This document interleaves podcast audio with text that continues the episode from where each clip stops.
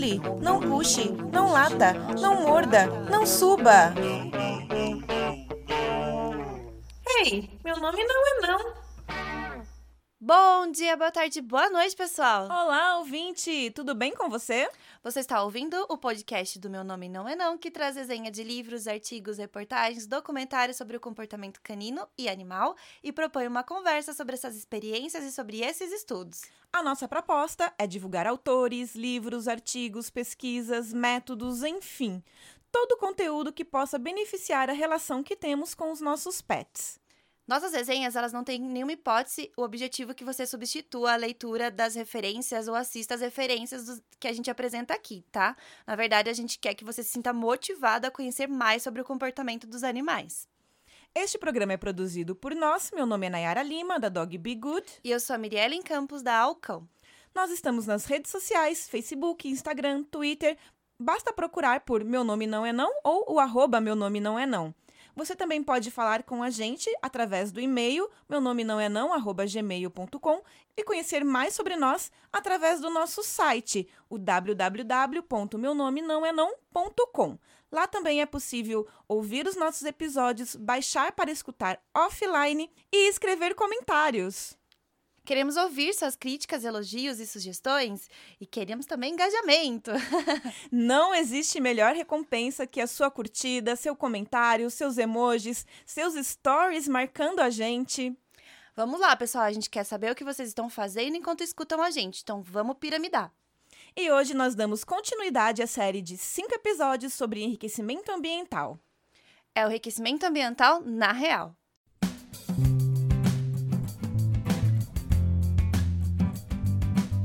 Nós temos o prazer de dizer que a série Enriquecimento Ambiental na Real tem o apoio da Pet Games. Essa empresa, super querida por todos nós que trabalhamos com enriquecimento ambiental neste país, comprou a ideia do Meu Nome Não É Não em fazer um especial com cinco episódios sobre enriquecimento ambiental. Este é o primeiro apoio oficial que o Meu Nome Não É Não recebe e não podíamos começar melhor. Esperamos que esta parceria perdure por muito tempo. Nós propusemos a série Enriquecimento Ambiental na Real para Pet Games e até emprestamos o nome de um evento que eles estão promovendo: o terceiro seminário Bem-Estar Animal na Real, porque realmente acreditamos na missão da empresa. Nada melhor então do que unir forças. O seminário que a Pet Games realiza com o El Félix e a Shape Brasil seria em abril, mas foi transferido para o dia 21 e 22 de novembro em São Paulo. O evento reunirá um Dream Team de profissionais do comportamento animal: Dr. Gonçalo da Graça Pereira, o veterinário Vinícius Pérez, a doutora Karine Savalli, a doutora Cristiane Pisuto e a doutora Juliana Damasceno. Além das pessoas que formam a plateia desse evento. Se você vira foto aí das edições anteriores, você vai ter um infarto. Cuidado, tá? É muita gente boa envolvida no mesmo evento. E o melhor, a gente estará lá pela primeira vez. Para se inscrever, basta acessar o site www.bemestaranimal.com.br. Bom, para quem ainda não subiu no bonde do enriquecimento ambiental, a Pet Games é a primeira empresa brasileira que desenvolve e fabrica produtos inovadores para melhorar a qualidade de vida dos pets, aplicando conceitos técnicos científicos de enriquecimento ambiental. Os brinquedos ocupacionais visam o bem-estar e são produtos funcionais, inteligentes, resistentes e seguros. As opções são diversas: dispensers, brinquedos de roer e recheáveis, comedores, arranhadores, tabuleiros. Já viu a quantidade de opções para gatos? É muita coisa bacana. Então vem com a gente nessa série com cinco episódios de Cimento Ambiental na Real com a Pet Games. Neste terceiro episódio da série, o tema é enriquecimento sensorial e físico. Se você ainda não ouviu o primeiro e segundo episódios, corre lá, vai entender o que, que a gente está fazendo, como a gente dividiu a série e entender tudo que se começou desde então, né, Nayara? Isso mesmo. E aí, vamos nessa agora para o enriquecimento sensorial e físico? Oferecer recursos e situações que estimule e instigue os cinco sentidos dos animais sonoro, olfativo, visual, tátil e gustativo é EA sensorial e pode ser realizado através da colocação de cheiros, sons, texturas e imagens nos recintos em que esse animal viva. Mas é pensando no que é agregador para o animal, sendo assim pela perspectiva do Anvelt de sua espécie. Nós falamos muito sobre isso no segundo episódio da série, e este é um tema bem presente no livro A Cabeça do Cachorro, da Alexandra Horowitz, que nós já fizemos resenhas. Então, se você ainda não ouviu, corre lá. No ambiente selvagem, os animais são submetidos a mudanças constantes dos estímulos sensoriais. O mesmo terreno pode sofrer inúmeras alterações e transformações ao decorrer de poucos dias ou até horas. O vento muda tudo, as estações mudam o sabor das folhas e das frutas, as árvores e etc. Porém, animais em cativeiros, submetidos a poucos ou nenhum estímulos, sofrem danos fisiológicos e psíquicos por não poderem viver seus comportamentos naturais. Animais cativos podem apresentar comportamentos não tão naturais para sua espécie quando não estão livres, como, por exemplo, doenças neurodegenerativas ou lesões cerebrais. Em um estudo feito com onças pintadas confinadas, constatou-se, através de um exame feito com a saliva desses animais, que os níveis de cortisol estavam extremamente altos em relação à mesma espécie com exemplares vivendo em vida livre. Nesse mesmo estudo, a partir de proporcionado atividades com EA sensorial, as onças tiveram benefícios significativos, como plasticidade neural e a diminuição significativa do cortisol, que já conhecemos como hormônio do estresse. Sendo assim, obtiveram melhores condições de bem-estar desses animais mantidos enclausurados. Ah, só vale lembrar, gente, que todas as nossas referências estarão no nosso site. Então, se você quiser o link para as nossas referências, é só entrar no nosso site, procurar a postagem referente a esse episódio que você está escutando e acessar o link. Já em um estudo feito com 11 exemplares da espécie de lobo-guará, foi identificado preferência desses animais a neofilia, que a gente conhece aí como uh, gostar de objetos novos e interação com coisas novas. Também é o comportamento de busca e forrageamento na apresentação de novas formas de alimento e condições alimentares. Os testes de escolha demonstraram preferência desses animais por uma forma de forrageamento que demandava investimento de esforço. Certificou-se que os lobos preferiam forragear, ou melhor, tinham mais bem-estar ao procurar o seu próprio alimento com faro do que quando eles se alimentavam em coxos, o que nas fêmeas melhorou muito as concentrações de hormônios, aumentando a possibilidade de fertilidade. Essa espécie tem baixa capacidade de reprodução em cativeiro, e com a sensorial e alimentar, aumentou-se a possibilidade de bem-estar delas influenciar na reprodução da sua espécie. Como o livro Gato, um Deus para chamar de seu, que o Guilherme Castelar nos traz em 2019, os gatos, a espécie Felicatus, que é o nosso gatinho doméstico, eles têm dois tipos de pelos que funcionam como sensores táteis. Os pelos sinonasais, que são os bigodes, né, que são aí super famosos, além dos pelos da pálpebra, pescoço e das patas dianteiras, que possuem mais de duas mil terminações nervosas. Outro tipo são os pelos tilotríqueos, que estão nos lugares, é, no, nos outros lugares do corpo. Isso permite que o felino tenha o domínio completo dos locais por onde ele está passando e o que traz a ele a ciência de redirecionar o seu espaço, né? Tem ali um redirecionamento espacial. Além do mais, as glândulas localizadas no canto das, da boca dos gatinhos, elas estão ligadas à comunicação desses animais com a sua própria espécie. Utilizando o órgão vomeronasal, para reconhecer substâncias expelidas por essas glândulas, os gatinhos conseguem fazer comunicação. E ainda, ao afiar a unha em superfícies resistentes, os felinos nos comprovam o quão interagir com o meio, sentindo o meio onde vivem, é importante para a sua existência. Através dessas marcações, eles conseguem passar informações olfativas para os outros indivíduos que estão próximos do seu território. Agora vamos pensar: será que esse animal tão sensível assim realmente deve ser forçado a dormir o dia todo? Ou ele deve ter aí, ou ele deve ser aí estimulado de acordo com a complexidade das suas características? Com os cães comprovou-se que logo ao nascerem, o farejar é a sua forma de reconhecer o mundo, como nos traz o autor John Burdenshaw no livro Consenso de 2009. Nesse livro, ainda, o autor nos fala que, aos três dias depois de parir, a cadela produz uma substância em volta das suas glândulas mamárias, que é modificada pelas bactérias da sua pele, produzindo um odor que faz o filhotinho localizar a mãe de onde quer que ela esteja. Também tem um efeito calmante sobre ele. Essa substância produz o mesmo efeito para os adultos e já foi sintetizada industrialmente, que aí é usada também em tratamentos de medos agudos de cães adultos. O farejar nós vemos os cães utilizando a todo momento. Sendo assim, o faro é o sentido que o mais beneficia em sua sobrevivência. Os cães se cheiram ao se encontrar no parque, se reconhecem cheirando o bumbum do outro, tiram informação dos feromônios reconhecidos pelo órgão vomeronasal, que eles têm também. Essa é a principal forma de comunicação do cão com o mundo. Esse sentido permite uma melhor aproximação social do cão com humanos e outros indivíduos. A visão e a audição canina também são sentidos muito mais apurados que a dos humanos e se tornam muito importantes para o controle do seu bem-estar em ambientes de confinamento. Em estudos feitos com macacos pregos no Parque Ecológico Municipal da cidade de Ourinhos, em São Paulo, em 2018, alguns exemplares passaram por algumas sugestões de atividades com o intuito de estimular os animais à procura de seus alimentos. Dessa forma, foram introduzidos diferentes fontes de vitaminas e minerais na forma como eles é, encontrariam aí na natureza. E para isso, os pesquisadores se utilizaram de caixas com diversos alimentos próprios para a espécie. Observou-se que os indivíduos farejavam mais à procura dos alimentos que gostavam, dessa forma diminuiu muito o estresse que demonstravam no cotidiano desses é, confinamentos.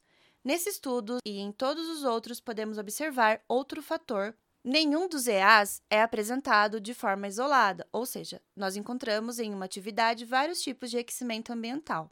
Entender as características sensoriais mais latentes nos pets permite que direcionemos atividades específicas para estimular a sua capacidade em todos os seus sentidos, mas também, principalmente, nos que mais lhe traz bem-estar. Temos que estar ligados, pois em pouco tempo os estímulos oferecidos ao animal desaparecem, tornando o ambiente monótono novamente. Ou seja, o animal se habitua aos brinquedos e ambientes e objetos. Precisamos criar novos estímulos de tempos em tempos, e aí o que manda é a criatividade. Então vamos deixar claro aí sobre o sistema sensorial, que é a nossa porta de entrada para o mundo. Conhecemos bem e compartilhamos com muitos animais os sentidos: visão, audição, olfato, paladar e tato. E tudo isso é regido pelos nossos órgãos, olhos, ouvidos, nariz, língua e pele. No YouTube é possível encontrar um documentário chamado O Poder dos Sentidos Órgãos Sensoriais dos Animais, que explica como o sistema sensorial de diversos animais é super especial para se comunicarem,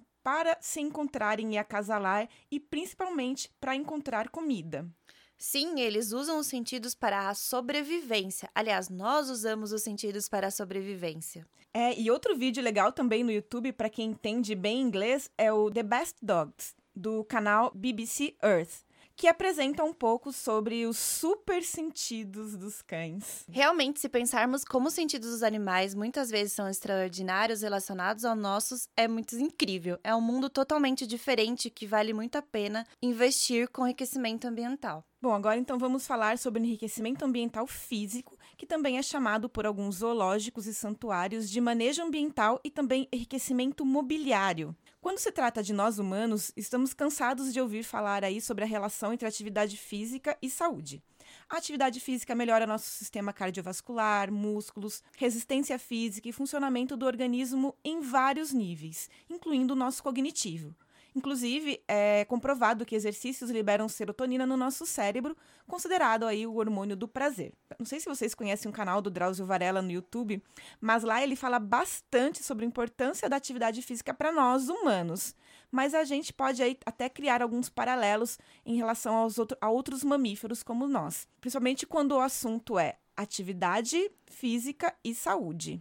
A veterinária Fernanda Fragata escreveu para o site da revista Época sobre a importância das atividades físicas para a saúde dos cães e, segundo ela, apenas 30 minutos diários de caminhada contribui para a perda de peso, melhorar a condição cardiovascular, fortalecer os músculos, prevenir hipertensão, obesidade, diabetes e regular os níveis de colesterol, entre diversos outros benefícios para o seu cãozinho.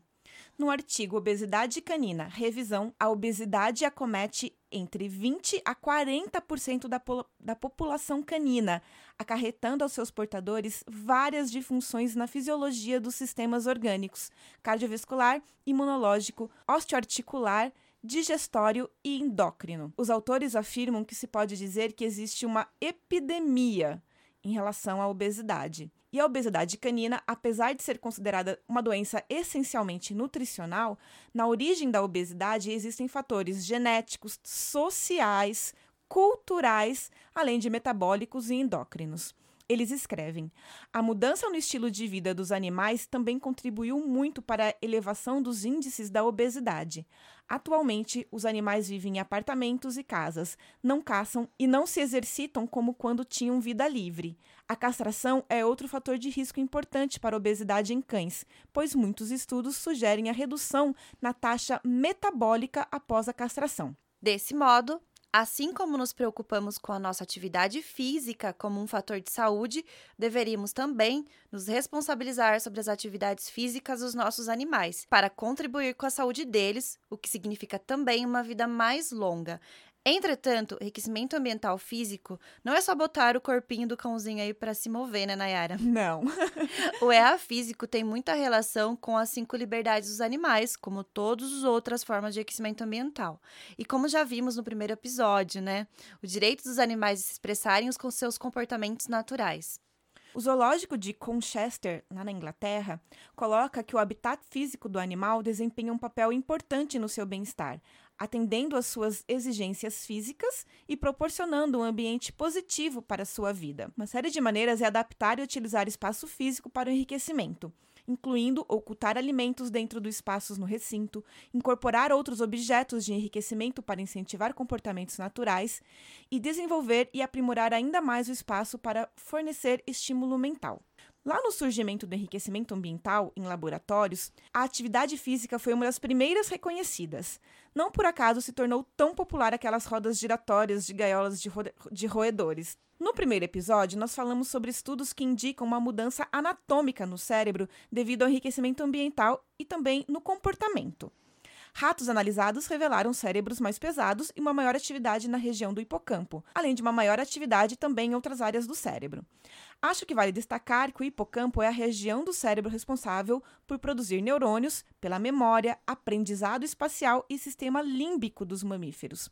De acordo com o artigo de 2018, Environment, Enrichment and Neuronal Plasticity, provavelmente o aspecto mais amplamente estudado do enriquecimento ambiental é a atividade física associada a uma roda dentro das gaiolas de enriquecimento, ou seja, o EA físico. Pesquisadores realmente descobriram que apenas correr neste tipo de roda era suficiente para proliferar células na região do giro dentado do cérebro. Um teste que durou quatro semanas revelou que a atividade física aumentou não apenas a proliferação de neurônios recém-nascidos, mas também a, a sobrevivência deles. Este artigo, que foi divulgado pela Oxford Handbooks Online, ligada à Universidade de Oxford, traz que vários estudos sugeriram que a atividade física é a única que contribui para efeitos neurogênicos, formação de novos neurônios e neurotrópicos, que agem no sistema nervoso. Eles colocam que andar por entre brinquedos, puxar cabo de guerra, andar por labirintos, cavar, escalar, tudo que movimenta o corpo pode ser considerado uma atividade física para os animais. Todavia, a atividade física e enriquecimento ambiental, de maneira geral, não é a físico, podem ter efeitos e mecanismos distintos. Enquanto o exercício demonstrou ter um maior impacto na proliferação de neurônios, o enriquecimento ambiental tem uma maior influência na sobrevivência deles. No final das contas, o exercício e o enriquecimento ambiental têm um efeito aditivo entre si.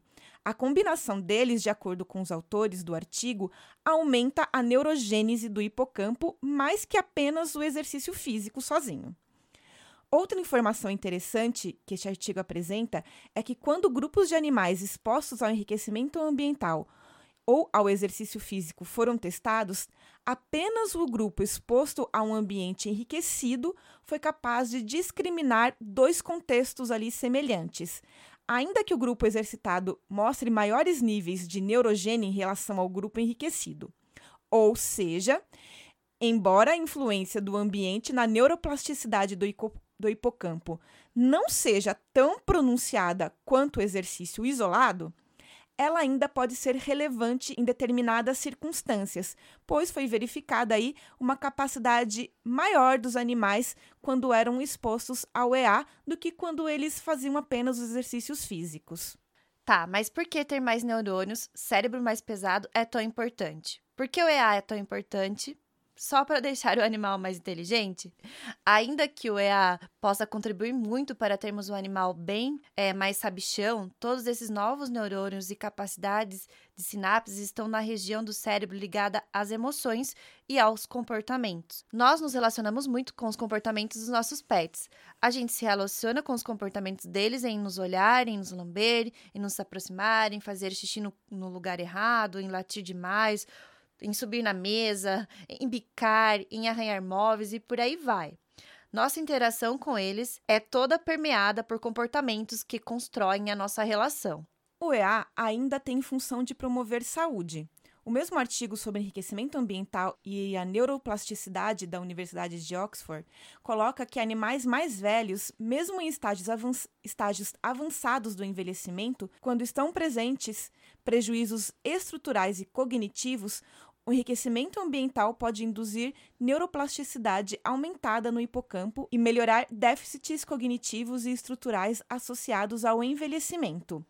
Em relação a doenças neurodegenerativas, o EA demonstrou efeito neuroprotetor, atrasando a progressão das doenças. Depois dessa parte, este artigo aborda mais questões relacionadas ao ser humano, mas vale bastante a pena dar uma lida.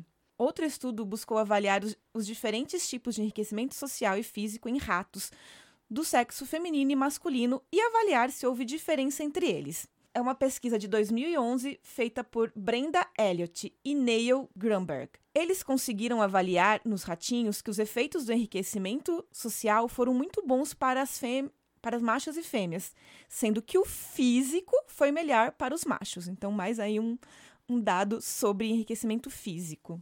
Na dissertação de mestrado da Letícia Simões de Castro, ela define o EA de uma maneira que nos traz, que nos faz refletir bem sobre essa questão do ambiente e da exploração dele pelo animal. Ela escreve, abre aspas, o enriquecimento ambiental é uma técnica de manejo animal com estratégias temporais, físicas, sociais e sensoriais que visam oferecer uma série de estímulos que possam aumentar o conforto e a capacidade de adaptação, tanto fisiológica quanto psicológica do animal ao cativeiro. É um meio de encorajar os animais a expressarem comportamentos naturais e típicos da sua espécie. Fecha aspas. Outro dia eu até li uma matéria é, sobre os porcos selvagens em cativeiro, que eles estavam na lama, se lameando ali. Ou seja, eles estavam exercendo um comportamento natural que, envivia, que envolvia muito o enriquecimento físico, mas também o, o cognitivo e o sensorial. A notícia era sobre a descoberta de que os animais estavam usando um instrumento para jogar lama nas próprias costas, usando aí um pedaço de madeira, quase fazendo como se fosse uma pá para jogar a lama nas costas. E usar uma ferramenta é um comportamento que revela um cognitivo super complexo nos animais. Mas este estímulo só foi possível porque os responsáveis por este zoológico se preocuparam em oferecer um ambiente parecido com o que esses animais encontram na natureza essa matéria saiu na National Geographic e, nós, e o link está lá no nosso site também. Então, eu achei interessante é, dar esse exemplo de como oferecer um ambiente enriquecido traz diversos benefícios cognitivos para o animal. Agora, voltando para a dissertação da Letícia, ela ainda nos traz informações muito interessantes. Ela escreve que a maioria dos estudos envolvendo, envolvendo enriquecimento ambiental foi realizada em laboratórios, 69,51%, seguido por estudos em fazendas, 15,70%, zoológicos, 9,45% e outros, 5,34%. Animais usados em pesquisas biomédicas ou em produção animal constituem a maioria dos animais estudados, como roedores, sendo a maioria dentro deste grupo, 52%, seguidos por macacos, porcos e frangos. Os felinos que ela estudou, que são de três de cinco menores subespécies aí de gatos selvagens que são encontrados também aqui no Brasil, ela conseguiu constatar que o cativeiro pode gerar desestresse, que é o é estresse excessivo, né? Em animais que estão fora do seu habitat natural. Entre as coisas que geram estresse estão tamanho inadequado do recinto, falta de estímulos, dieta imprópria, manejo não adequado, né, não adaptado, exposição do anima dos animais à luz artificial, a barulhos e a alguns odores e temperaturas extremas. Contato visual também, olfativo e auditivo com predadores ou espécies coespecíficas. A quantidade também de indivíduos no recinto é importante se observar. Também contato visual, auditivo e olfativo entre os animais e pessoas próximas ao recinto, como visitantes e tratadores responsáveis pela manutenção dos recintos. Mesmo sabendo que os animais domésticos são muito muito mais aptos ao contato com humanos, a nossa vida em sociedade, devemos também pensar como está essa rotina dos pets. Ou seja, levando aí para o nosso dia a dia, né? O nosso gato doméstico, ele frequentemente pode se sentir ameaçado também por um cão, ou um pássaro pode se sentir super ameaçado por um gato. Esses animais podem começar a ficar estressados vivendo nessa situação, como a autora do artigo, a Letícia, nos trouxe em relação aos felinos em cativeiros. Tem mais algumas informações que, ela, que, a, que a Letícia nos traz nesse estudo que eu acho importante refletir. A reação comportamental de um animal a qualquer mudança ambiental, introdução, alteração ou retirada de enriquecimentos, não é imediata. O prazo de alteração comportamental varia de um indivíduo para o outro. No caso da pesquisa dela, as respostas fisiológicas ao enriquecimento ambiental não tiveram um padrão único para, os, para as três espécies que foram estudadas. Os resultados das observações comportamentais e das análises de cortisol foram conflitantes, inclusive. Apesar de ter encontrado uma diminuição significativa na expressão dos comportamentos relacionados ao estresse durante a segunda fase da, da pesquisa, o nível de cortisol fecal não diferiu significativamente. Ela acredita, então, que talvez as expressões comportamentais relacionadas a situ situações aversivas sejam alteradas mais rapidamente que as alterações fisiológicas dos animais. A introdução simultânea de vários enriquecimentos nos recintos causou na pesquisa dela uma diminuição da duração de comportamentos estereotipados, como coçar-se. Para quem tiver interesse em conhecer, em saber mais, o estudo dela consistiu em colocar troncos, folhas, oferecer comida congelada, entre outros itens aí de enriquecimento. Já na dissertação de mestrado Comportamento em Cativeiro e Teste de Eficácia de Técnicas de Enriquecimento Ambiental, Físico e Alimentar para Jaguatiricas, a autora Cláudia Yumi Ishimoto, ela escreve que entre as propostas de enriquecimento físico do estudo está a mudança de ambiente para comportamento exploratório, que também pode significar enriquecimento sensorial, ambientação dos recintos e, no caso dos felinos, possibilidade de descanso em lugares altos. Então, mais aí um estudo que vai avaliar o comportamento natural da espécie para pensar em como colocar enriquecimento físico dentro desses ambientes fechados. Os gatos domésticos têm uma genética muitíssimo parecida com os felinos selvagens, portanto, se tem um gatinho, brincar com ele é uma atividade com bastante gasto energético e é muito bom ao amanhecer e ao anoitecer, que é uma, uma qualidade ou uma característica dos felinos em geral. A dissertação também é, nos traz, é, através de exemplos, o que é possível fazer para enriquecer o ambiente para estimular o físico, como alterar a posição dos poleiros, introduzir poleiros com texturas diferentes, vegetação diferente, capim, grama, samambaia, palmeira, relevo também, que é um pequeno morro de terra ali, né, nos lugares onde eles ficam fechados, e também é, opções de ponto de fuga, como uma toca artificial, feno nas caixas, balanços e brinquedos, bolas e cordas. Estimular a caça com a própria comida do animal, com brinquedos, e é uma forma também de aquecimento físico. O EA físico, neste caso, consiste em fazer uma mini selva para o gato ou para o felino subir, descer, atravessar, explorar, descobrir. Para os cães, algumas coisas são bem parecidas em relação aos gatos. Claro que eles não gostam tanto de lugares altos como os gatos, mas tocas, passagens, pisos diferentes, texturas são possíveis de serem promovidos aí para o bem-estar deles. Outras diversas possibilidades de gasto energético mesmo são cabo de guerra, frisbee, bolinha, tanque de areia, que permite aí eles, os cães expressarem comportamentos naturais, como cavar e diferentes tipos de poleiro são interessantes para pássaros, assim como vários labirintos para os roedores. Vale a gente fazer pesquisas para entender um pouco mais sobre a espécie que nós temos em casa e usar a criatividade, como a Miriam já falou, para literalmente tornar o ambiente doméstico mais rico e divertido para o animal que temos. Por exemplo, o artigo Enriquecimento Ambiental no Comportamento e no Bem-Estar de Calopsitas coloca que os piscitacídeos, como araras, papagaios, periquitos e cacatuas e calopsitas, são possuidores de bico forte, curvado, língua carnuda grossa, mandíbula superior curvada sobre a inferior, adaptada para uma dieta baseada em sementes e frutas. Eles formam casais que vivem juntos para a vida inteira. Todas essas informações precisam ser consideradas.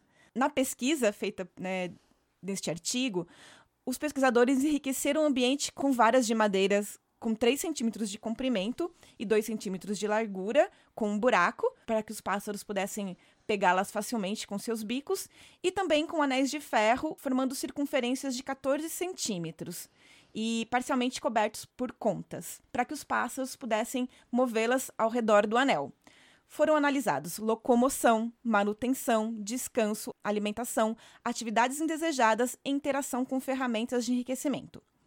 Eles chegaram aos resultados que as aves em gaiolas sem enriquecimento ambiental se movimentavam com mais frequência do que as em ambiente enriquecido.